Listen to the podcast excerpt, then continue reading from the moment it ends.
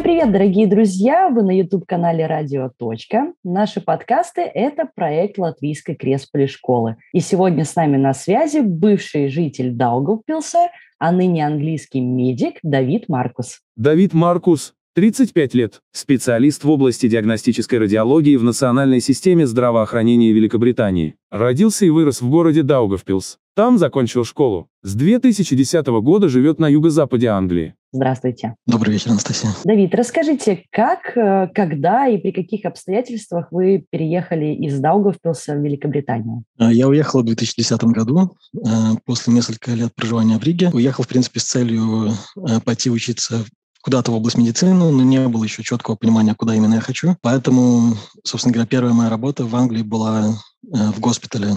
То есть я работал просто э, помощником, санитаром. То есть э, никакого предыдущего опыта у меня не было в медицине, кроме, собственно говоря, будучи пациентом в больнице единожды. Но почему-то именно, именно тянул медицину. Хотелось как бы быть полезным обществу, хотелось помогать. Угу. И в Латвии на тот момент у меня не было возможности учиться по ряду причин. Вы учились э, изначально на лингвистике. Что за язык вы изучали? А, я изучал английский и немецкий. Как вы так переквалифицировались, интересно, из гуманитарной области в научную? Это был до- достаточно долгий, э, извилистый путь. Собственно говоря, я не закончил э, лингвистическое отделение, то есть я, собственно говоря, никогда не получил диплом э, лингвиста или переводчика. Э, просто в какой-то момент э, в процессе обучения я понял, что в этой сфере я находиться не хочу, мне это не интересно, э, но я хочу двигаться куда-то э, в сфере менеджмента, может быть, управления, поэтому я в Риге перепробовал массу разных профессий, чтобы понять, чего именно мне хочется. Но я просто пришел к выводу, что офисная жизнь, она достаточно такая скучная. Да, Но, по э, сравнению с э, жизнью медика, конечно, да. Абсолютно. К слову, э, как бы и английский, и немецкий языки мне пригодились в последующем.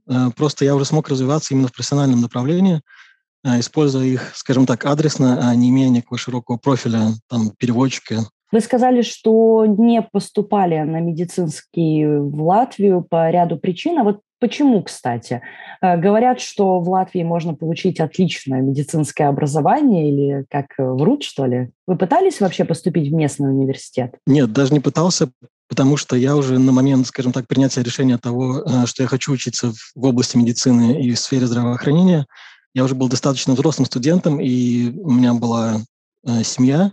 Я просто понимал, что я не потяну в Латвии способ обучения, когда мне надо и работать, и учиться одновременно. И насколько я знаю, правильно, как вы говорите, в Страдане очень высокие стандарты образования, очень высокие требования. Я прекрасно себе давал отчет, что ну, это несовместимо. Угу. В то время как э, в Англии все-таки, ну, вообще в целом в Великобритании это все-таки возможно. То есть можно и работать, и учиться одновременно. То есть э, выбор пал на Англию в связи с тем, что там было проще поступить на бюджет? Или вы рассматривали, э, может быть, какие-то другие страны? Вот почему именно Англия? Честно говоря, Англия, наверное, просто был наиболее простой вариант, потому что я уже приезжал в Великобританию до этого. Я знал, скажем так, систему, у меня уже были оформлены какие-то документы здесь, поэтому я пошел по пути наименьшего сопротивления. Но я знаю, что можно также поехать учиться в Германию абсолютно бесплатно на также бюджетное место, и стандарты образования очень высокие. И я уверен, что в ряде друг, многих других европейских стран условия примерно такие же. Но, видите, в моем случае получилось так, что э, план учиться на бюджете немного не сработал, потому что, во-первых, в Англии нет э, бюджетных мест именно на получение степени э, доктора медицины. Обучение всегда платно, и в тот год, когда я переехал, э, цены на обучение возросли от 3000 фунтов до 10. И поэтому мне срочно пришлось план корректировать. А вот расскажите об этом, потому что многие хотят поехать учиться в Англию, как вы понимаете.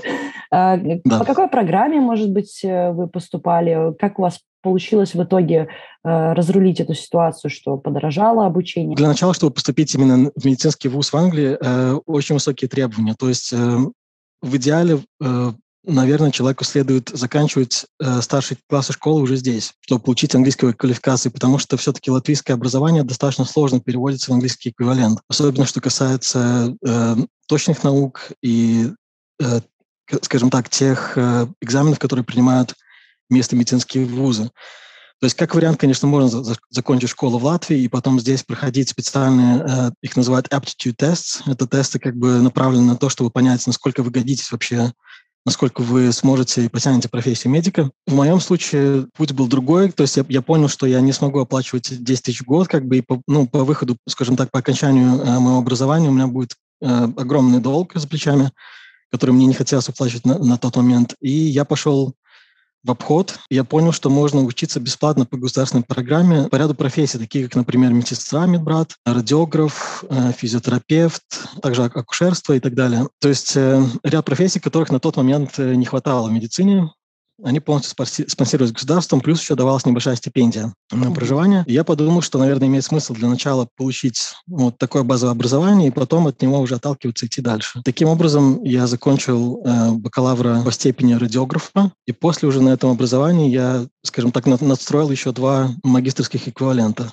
А вот все-таки фактически... радиолог или радиограф? Именно радиограф, да. Здесь важно не путать, я не являюсь доктором медицинских наук, то есть я не получил э, диплом врача, я радиограф, то есть, э, но радиограф как бы самой высокой квалификации, которая исполняет часть, но очень узкий круг обязанностей радиолога. То есть вы решили стать радиографом, потому что была программа, в рамках которой вы можете обучаться на эту профессию бесплатно, потому что она востребована. Вы прям хотели быть радиографом или это все-таки вот чтобы закончить что-нибудь? Вообще, если совсем уже отмотать пленку совсем назад, э, изначально было желание пойти учиться на акушера. Но здесь такая штука, в Англии очень негативное отношение к мужчинам акушером, скажем так. Mm. То есть все-таки, все-таки женщины доминируют в этой профессии, что, в принципе, я считаю, конечно, правильно, потому что комфорт пациентки, он, естественно, э, наиболее важен. И поэтому при первых попытках моих хотел получить какой-то практический опыт, то есть, например, побывать в отделении, то есть посмотреть, как работают акушерки, э, я встретил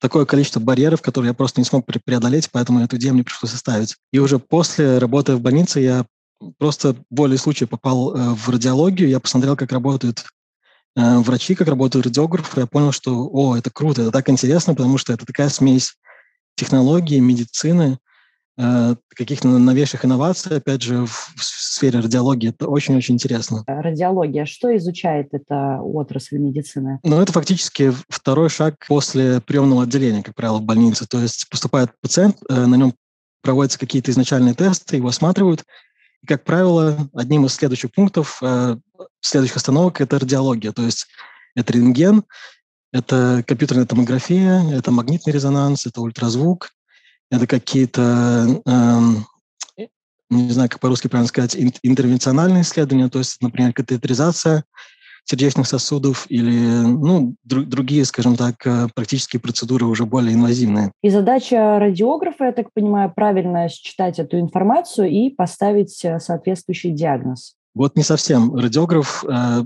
не имеющий специального образования, в основном занимается тем, что он либо делает рентген, компьютерный томограф, МРТ, то есть он делает снимки или сканы. Далее расшифровкой уже этих снимков или сканов занимается радиолог. То есть диагноз может поставить только человек, который получил либо квалификацию врача-радиолога, либо вот эквивалент моей профессии э, со специальным образованием именно по чтению сканов или э, рентгена. А вы планируете получить образование врача-радиолога? Такая тонкая тема. То есть, да, в принципе, мне бы очень хотелось, и сейчас на фоне нехватки радиологов в Англии ввели новую программу, то есть, ну, как бы программа не новая, но, скажем так, сократили обучение для докторов, которые уже, уже закончили медицинский вуз, то есть им не надо проходить все круги ординатуры, чтобы, наконец, прийти к радиологии, то есть для них этот путь сильно сокращен, то есть фактически я уже, имея сегодняшнее свое образование, могу стать радиологом там в пределе скажем так, временных рамок 6-7 э, лет. Такие сложные весы, потому что, с одной стороны, возраст,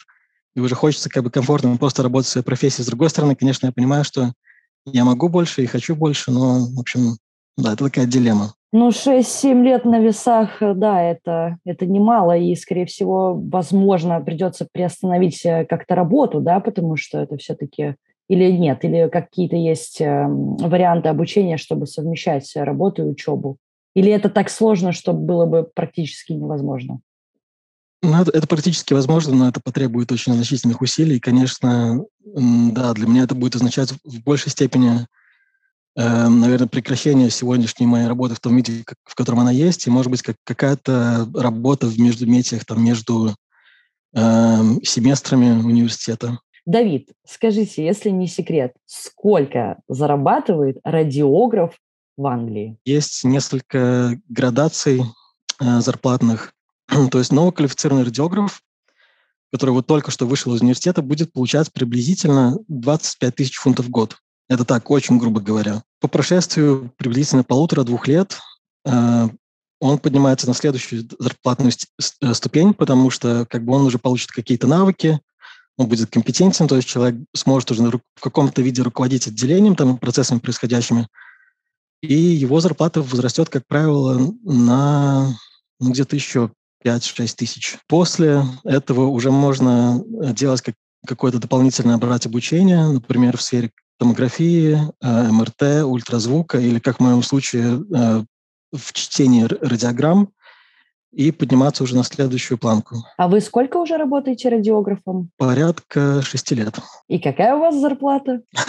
Хорошая. Приблизительно 45 тысяч в год, но плюс к этому я еще э, зарабатываю достаточно много дополнительно через частную практику. Как э, зарабатывает на этой же позиции радиограф в Латвии? Вот вы не интересовались? Я буквально на днях, мне стало на самом деле интересно, какие приблизительно хотя бы зарплатные рамки в Латвии, и я понял, что очень сложно вывести какую-то общую цифру, потому что, во-первых, есть э, периферийные больницы, которые как правило, платят меньше. Э, в Риге эти зарплаты все-таки повыше. Опять же, есть частные клиники, и там тоже очень сильная э, вариация зарплаты. Наверное, самое большое, что я видел, это в районе полутора тысяч в месяц э, евро, и это бруто сумма. То есть э, после вычета налогов там останется еще меньше. То есть, ну, в зависимости от того, где вы живете, это, это может быть неплохо, но может быть и не так уж и много. То есть у вас получается примерно в три раза больше, грубо говоря? Ну, да как, как минимум в три раза. И в связи с этим мы можем сделать вывод, что в Латвию вы возвращаться не планируете. Рассматривали вариант возвращения на родину? Да, рассматривал и не раз, но каждый раз, когда я смотрю на условия работы наших медиков, опять же, как вы правильно сейчас спросили по поводу зарплаты, я передумываю. потому что все, все-таки хотелось бы лучших условий. Я понимаю, что в целом зарплаты по стране не очень высокие, но все-таки даже за, за вычетом стоимости жизни в Англии, ну, высокой стоимости жилья и так далее, и так далее, все равно получается как жизнь здесь комфортнее. Вы, получается, живете в Англии уже 12 лет. Ну, приблизительно. Вы там практически уже свой житель. Кстати, Brexit сильно отразился на вас? Честно говоря, особо не повлияло, потому что моя профессия востребована, и, скажем так, какой бы я ни был национальной принадлежности, э, гражданин какой бы страны я не был, моя профессия всегда будет в списке востребованных. Поэтому, скажем, когда произошел Brexit, у меня не было никакого страха о том, что произойдет, потому что я точно знал, что я в этой стране останусь. Э, с другой стороны, я знаю истории моих со- соотечественников, которые сильно переживали по поводу Брексита, потому что они либо были самозанятыми лицами, либо эта профессия была, которая, собственно говоря, становилась под угрозу. Как только вышли указания по поводу того, что надо делать э, settled э, status, то есть статус перманентного резидента в Британии. Мы всей семьей это сделали.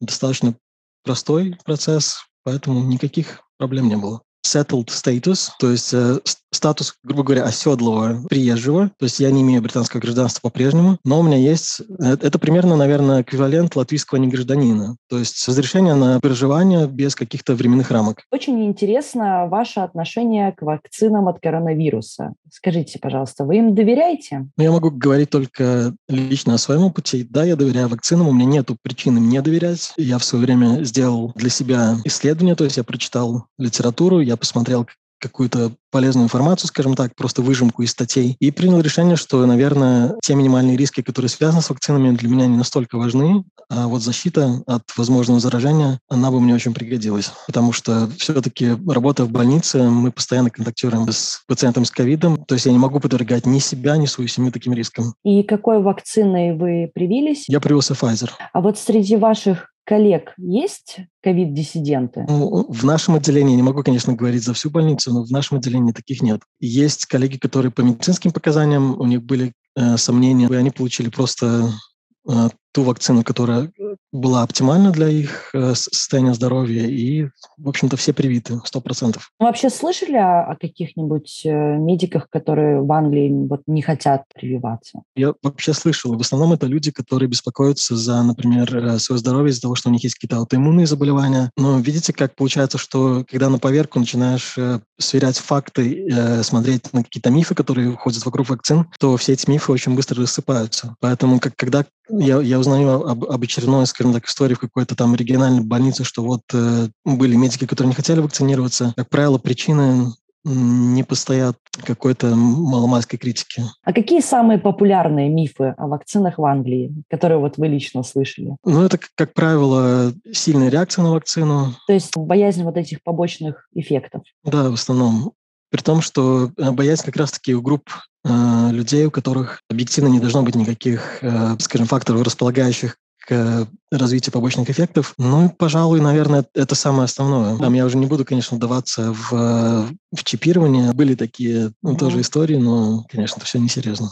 А вообще вот это движение антиваксерское, которое там против э, масочного режима, те, которые распространяют эти все мифы, которые не доверяют правительству, много вообще таких людей в Англии среди местных жителей, рядовых, а, так скажем, и насколько сильно вообще люди в Англии боятся вакцин? Сложно, опять же, судить просто в общем по населению, да, выводить какую-то среднюю температуру по больнице, но э, были, например, случаи, когда в первую волну ковида, когда был реальный пик, когда все отделения было, были переполнены, э, значит, одна местная жительница проникала в больницу вечером или ночью, просто проходила через вход и, значит, снимала пустые коридоры, показывая, что вот, ребята, смотрите, ничего не происходит вот стоят пустые кровати в коридорах, как бы вот типа там двери отделений, как бы никто нигде не бегает, то есть не ходят люди в белых халатах, значит, ничего не происходит.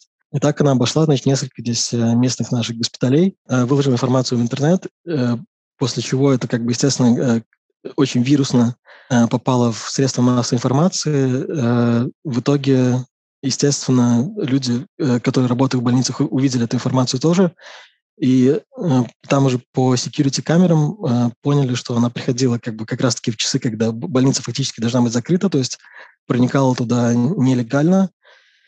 И, насколько я знаю, то есть она в итоге э, на нее завели уголовное дело распространение ложной информации, во-вторых, за проникновение на территорию больницы. Она вот просто человек, который очень волнуется, боится и, возможно, по этой причине находится в каком-то заблуждении, или это кто-то из ряда медиков, может быть, политиков, такое тоже часто встречается? Насколько мне известно, этот человек не связанный с, политиком, э, с политикой и, или каким-то образом с медициной, это просто человек э, скажем так, рядовой гражданин, который решил собрать хайпы вот на, на горячей теме. Вот, кстати, а как, как вы считаете, какова вообще природа фейков о коронавирусе? Ну, понятно, что вот вы сейчас упомянули, кто-то хотел, кто-то хочет хайпа да, на этом.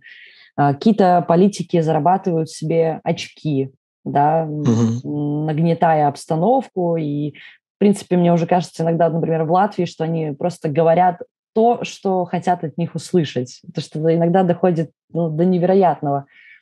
Что еще это может быть? Может быть, это борьба фармацевтических компаний э, за рынок, может быть, они пускают фейки, там преувеличивают э, эти побочные эффекты и все остальное. Вот как вы считаете, можно вообще в этом хаосе как-то разобраться, кто эти фейки выстреливает в информационное пространство? Мне кажется, это очень сложная тема. Я бы не вдавался в теории мирового заговора. То есть наверняка есть, есть этот Big Pharma, да, которая руководить процессами. Естественно, все это имеет место быть, это неоспоримо. Но что касается именно локальных взрывов информации, вот этих фейков, это, мне кажется, просто люди, которые хотят к себе внимания. Как я говорил, уже появляется какая-то горячая тема, которую люди готовы читать, э, которые не готов, на которые готовы обращать внимание. И, к сожалению, из-за недостатка информации, официальной, качественной, понятной, хорошо разжеванной, хорошо преподнесенной, люди падки вот на такого вида фейки. В Англии хорошо эта информация разжевана? Вполне. С первой волной коронавируса, тогда, когда, в принципе, Латвия, к счастью, еще не была так а, подвержена, то есть э, числа заболевших были гораздо-гораздо ниже, чем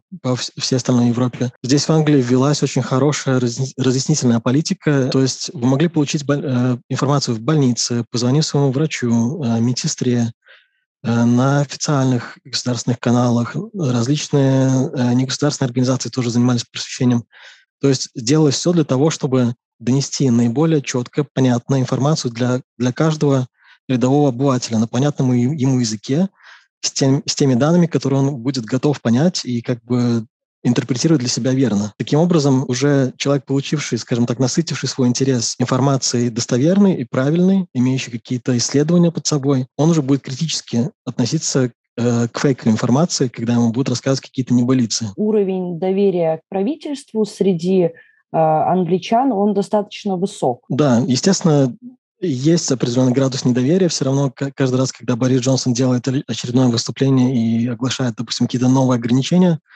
э, есть критика, но в целом есть ощущение, что в среднем общество склонно поддерживать выбор государства, склонно слушать как бы и склонно не то чтобы подчиняться, но следовать, условно говоря, какому-то заданному курсу. Какой вакцине больше всего доверяют в Англии жители? По-прежнему Pfizer. Mm-hmm. То есть сначала эм, было такое патри- патриотичное движение за AstraZeneca, но потом после выхода вот исследований э, по поводу побочных эффектов и нескольких случаев по Европе и, э, скажем так, за пределами Европы, со случаями тромбоза, то все-таки доверие упало, и AstraZeneca стали давать только, условно говоря, молодым, здоровым людям. Можно ли говорить о том, что э, приезжие в Англию, мигранты, э, угу. менее склонны доверять правительству и вакцинам, чем коренные англичане? Не знаю.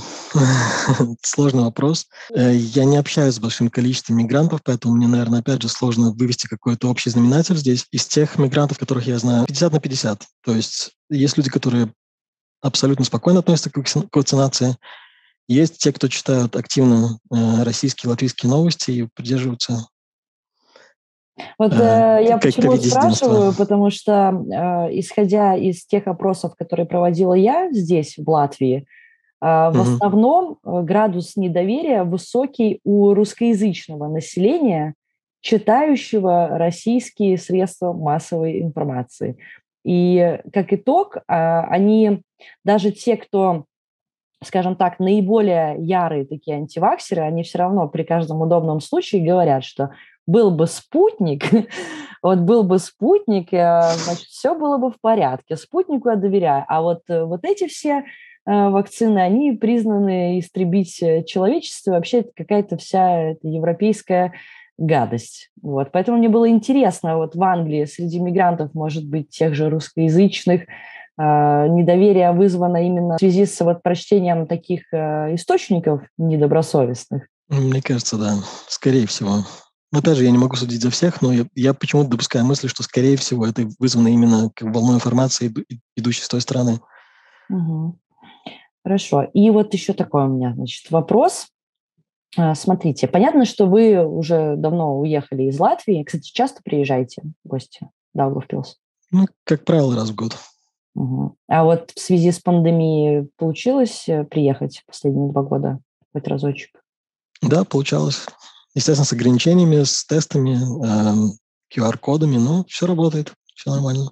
И за латвийской повесткой дня вы, в принципе, следите более-менее? Я не, не, не слежу каждый день, но я, в принципе, в курсе событий таких самых актуальных. Ну, вы видели наверняка, что латвийцы, в том числе и латыши, очень сильно критикуют э, правительство из-за ковидной политики. Вот какие основные угу. ошибки в этой политике усматриваете лично вы? И можно ли как-то сопоставить Латвию и Англию, и, может быть, накидать каких-то рекомендаций, что ли, вот чему могла бы Латвия поучиться у Англии в плане борьбы с пандемией и вообще вот этой всей политики ограничительной. Да, мне кажется, это, опять возвращаясь к тому, о чем мы уже говорили, это образовательное мероприятие, это просто э, объяснение людям на понятном языке научных фактов о том, как бы, какие есть риски, какие есть э, положительные стороны вакцин, как бы там чтобы, например, с ними села та же медсестра или семейный врач, и вот просто начертил графу, там, плюс и минус, чем я рискую и что я приобретаю. То есть какие плюсы, например, защита моя личная, защита моей семьи. Это возможность не передать этот вирус э, человеку в цепочке последовательности, да, который, может быть, имеет иммун, иммунодефицит по какой-то причине и может умереть. То есть люди немного не осознают, что мир не крутится вокруг них, что есть огромное общество вокруг, э, на которых, скажем так, влияет этот эффект бабочки, да, то есть человек подхватил вирус, передал его, он по цепочке пошел, пошел, пошел и убил кого-то в конце этой цепочки. То есть э, нужна именно образовательная политика, очень качественная, очень понятная, и структурированная. У нас вроде бы очень много источников информации было, огромное количество сайтов по типу МАНа, вакцины, ЛВ, и там все было объяснено. Mm-hmm и куча рекомендаций, и э, правительство разговаривало с людьми. Вот не сработало. Почему? Они как-то не так это делали или что? В чем причина? Или, может быть, мало по-русски говорили? Э, мне кажется, не, неправильно немного противопоставлять русских латышей, что, значит, одни более, значит, э, склонны э, вакцинироваться, другие нет. Мне кажется, если, если мы так объективно возьмем одну и другую категорию, сведем какие-то общие данные, мне кажется, что разброс будет не такой уж большой. Потому что я вот лично знаю и русских, и латышей, которые и вакцинируются, и не вакцинируются, и там по огромному количеству причин, как в одну, так и в другую сторону. То есть я знаю э, латышей, которые вообще не хотят вакцинироваться и делают это только потому, что там есть какие-то э, ограничения по профессиональной практике. То есть они просто могут потерять, потерять работу. Или люди, которые вакцинируются из-за того, что работодатель говорит, ну, не, не выплатим бонус, потому что вы э, не вакцинированы и так далее. То есть нет какого-то общего знаменателя. Поэтому, может быть, мы просто как э, нация латвийцев более упрямые. Э, нету, может быть, доверия к государству, потому что э, люди себя чувствуют обманутыми на протяжении уже многих лет из- из-за в целом такой довольно-таки ну, из-за низкого политики. уровня жизни, я думаю, потому что все-таки, согласитесь, Латвия не Англия, и люди здесь, ну, грубо говоря, некоторые выживают, может быть, из-за какой-то обиды на правительство, из-за каких-то очередных mm-hmm. повышения цен и всего остального, и из-за того, что страна плохо справляется с пандемией, вообще из-за кучи-кучи проблем, которые у нас есть. Может быть, из-за этого и доверие насчет вакцин такое низкое? Вполне возможно, допускаю такое. Но тут важно понимать, что в Англии тоже далеко все не так э, хорошо, как это кажется, может быть, со стороны, потому что есть тоже очень социально незащищенной группы населения. Есть целые города, которые находятся, так, скажем так, в социально неблагополучных графствах, э, где ситуация вообще не хорошая, но в то же время в целом отношение к, к вакцинам гораздо лучше. Поэтому здесь, мне кажется, все-таки комплексная такая штука, и чем-то одним только объяснить это невозможно. Mm-hmm. Но вот э, с, точки зрения, опять же, моего личного опыта и из обсуждений, например, там с моими родственниками, живущими в Латвии, и друзьями из Латвии, я могу сделать вывод, что просто есть некий градус недоверия к любой информации, которая идет от, от официальных э, властей, официальных лиц. Вообще, где э, ограничительные меры жестче, на ваш взгляд? В Англии или в Латвии? Мне кажется, вот Именно говоря, на сегодняшний день, конечно, меры жестче в Латвии, потому что, как мне кажется, это вынужденный ответ на то, что не было хорошего, скажем так, response а на вакцинацию, то есть мало людей вакцинировались, и из-за этого отчасти это вынужденная мера таких ограничений жестких. В Англии, соответственно, ограничения были гораздо раньше, чем в Латвии. Еще в первую волну э, коронавируса здесь все было гораздо-гораздо более плачевно, то есть были закрыты фактически была закрыта сфера общественных развлечений, э, то есть было закрыто все на протяжении нескольких месяцев. То есть как бы мы немножко приоткрывались, потом снова закрывались, входили в локдаун. То есть меры были жесткие тогда, когда в Латвии еще, собственно говоря, э, вы еще пороху не нюхали, можно сказать. И тогда, конечно, было очень много критики в адрес государства о том, что, значит, все простаивает, люди теряют огромные деньги, люди теряют бизнесы, были набраны кредиты у кого-то, кто-то терял, терял полностью рестораны или там сеть ресторанов и так далее. То есть многие люди были вынуждены закрыть свои, свое дело из-за локдауна. Опять же, очень много было простое, ситуация была плачевная, и, конечно, люди были недовольны, но как-то связать это именно с антиваксерским движением я не могу. Как вообще сейчас обстановка какая в Англии? Люди ходят без масок, я не знаю, торговые центры открыты. То есть какие ограничительные меры там сейчас остались? Недавно ввели снова маски в супермаркетах и общественном транспорте. В остальном пока что все остается так, как есть, хотя мы уже знаем о том, что в Великобритании э, есть случаев нового варианта омикрон. По расчетам некоторых исследователей их может быть на самом деле в 5-6 раз больше, чем это, это официальная цифра. То есть мы ожидаем пика приблизительно в январе. То есть э, грядет новая волна коронавируса в связи с э, этим новым штаммом омикроном. Что вообще да. о нем известно на сегодняшний день? Вакцина а, от ну, него не спасают. Тоже еще не, не доказано, то есть информация пока очень противоречива, потому что мало данных, э, то есть есть какие-то данные, которые были изначально собраны в Южноафриканской республике, и, значит, э, по их предположению, он более опасен для тех людей, которые уже переболели коронавирусом, что якобы они более подвержены вторичному заболеванию, что, возможно, он протекает сложнее, чем другие варианты, но пока каких-то масштабных исследований еще не было, потому что просто данных недостаточно, слишком мало заболевших, чтобы делать какие-то выводы на данном этапе. Как у вас э, решается вопрос э, с перезагрузкой врачей, ну и другого медицинского персонала? Вот э, как вы вообще справлялись с пандемией? На протяжении там пару десятилетий уже э, Национальная служба здоровья была в достаточно плачевном положении из-за недостатка финансирования и многих политических процессов, которые, в общем-то, привели ее э, к такой стадии полураспада. И когда вот эта шоковая волна пер, э, первого коронавируса пришла, мы, конечно, оказались в очень плохой ситуации, потому что катастрофически не хватало медсестер, радиографов, врачей, то есть многие вынуждены были перепрофилироваться. Те же, например, анестезиологи которые никогда не работали в респираторных отделениях, э, должны были осваивать как бы новые для себя области медицины какой-то мере. Так происходило во всех областях, то есть все силы были потянуты к отделениям интенсивной терапии, э, диагностике, то есть и дальнейшему менеджменту, скажем так, вот этих тяжело заболевших людей. Как это решается? Ну, к сожалению, быстро это не решается. То, это вопрос, э, то есть вы понимаете, что чтобы выучить врача, это нужно как минимум 5-6 лет. И это дипломированный специалист, который выходит, ну, к сожалению, с минимумом знаний о практической медицине. То есть, да, они получили теоретические знания, они получили какие-то практические навыки в больнице, но, тем не менее, они еще не готовы для свободного полета, скажем, чтобы вести пациентов единолично. Им, им все еще нужна э, довольно-таки значительная супервизия. Поэтому мы говорим о приблизительно 8, 9, 10 годах э, для того, чтобы обучить медика, который на самом деле сможет э, работать отдельно вести пациентов, поэтому никаких быстрых решений не предвидится. Единственное, что после ну, такой катастрофической нехватки врачей государство просто просило всех медиков, которые ушли на пенсию, подумать о том, могли бы вы вернуться в практику. Опять же, были потянуты силы из частных больниц, потому что из-за ограничений и локдаунов, то есть уже не было такого потока пациентов в частной практике для несрочных процедур и операций, поэтому мы смогли как бы эти резервы подтянуть все-таки в государственные больницы. Что касается нехватки медсестер, тоже плачевная история, потому что вот я говорил вам о том, что я учился бесплатно, но, к слову, несколько лет назад э, эти э, бесплатные курсы прекратились. То есть сейчас медсестры вынуждены учиться за свои собственные деньги, и это вот как раз-таки те самые 9-10 тысяч в год. То есть по окончанию трехгодичного курса медсестры человек выходит с долгом в как минимум 27 тысяч фунтов. И тут многие подумают, как бы зачем мне э, учиться на, на, на профессию,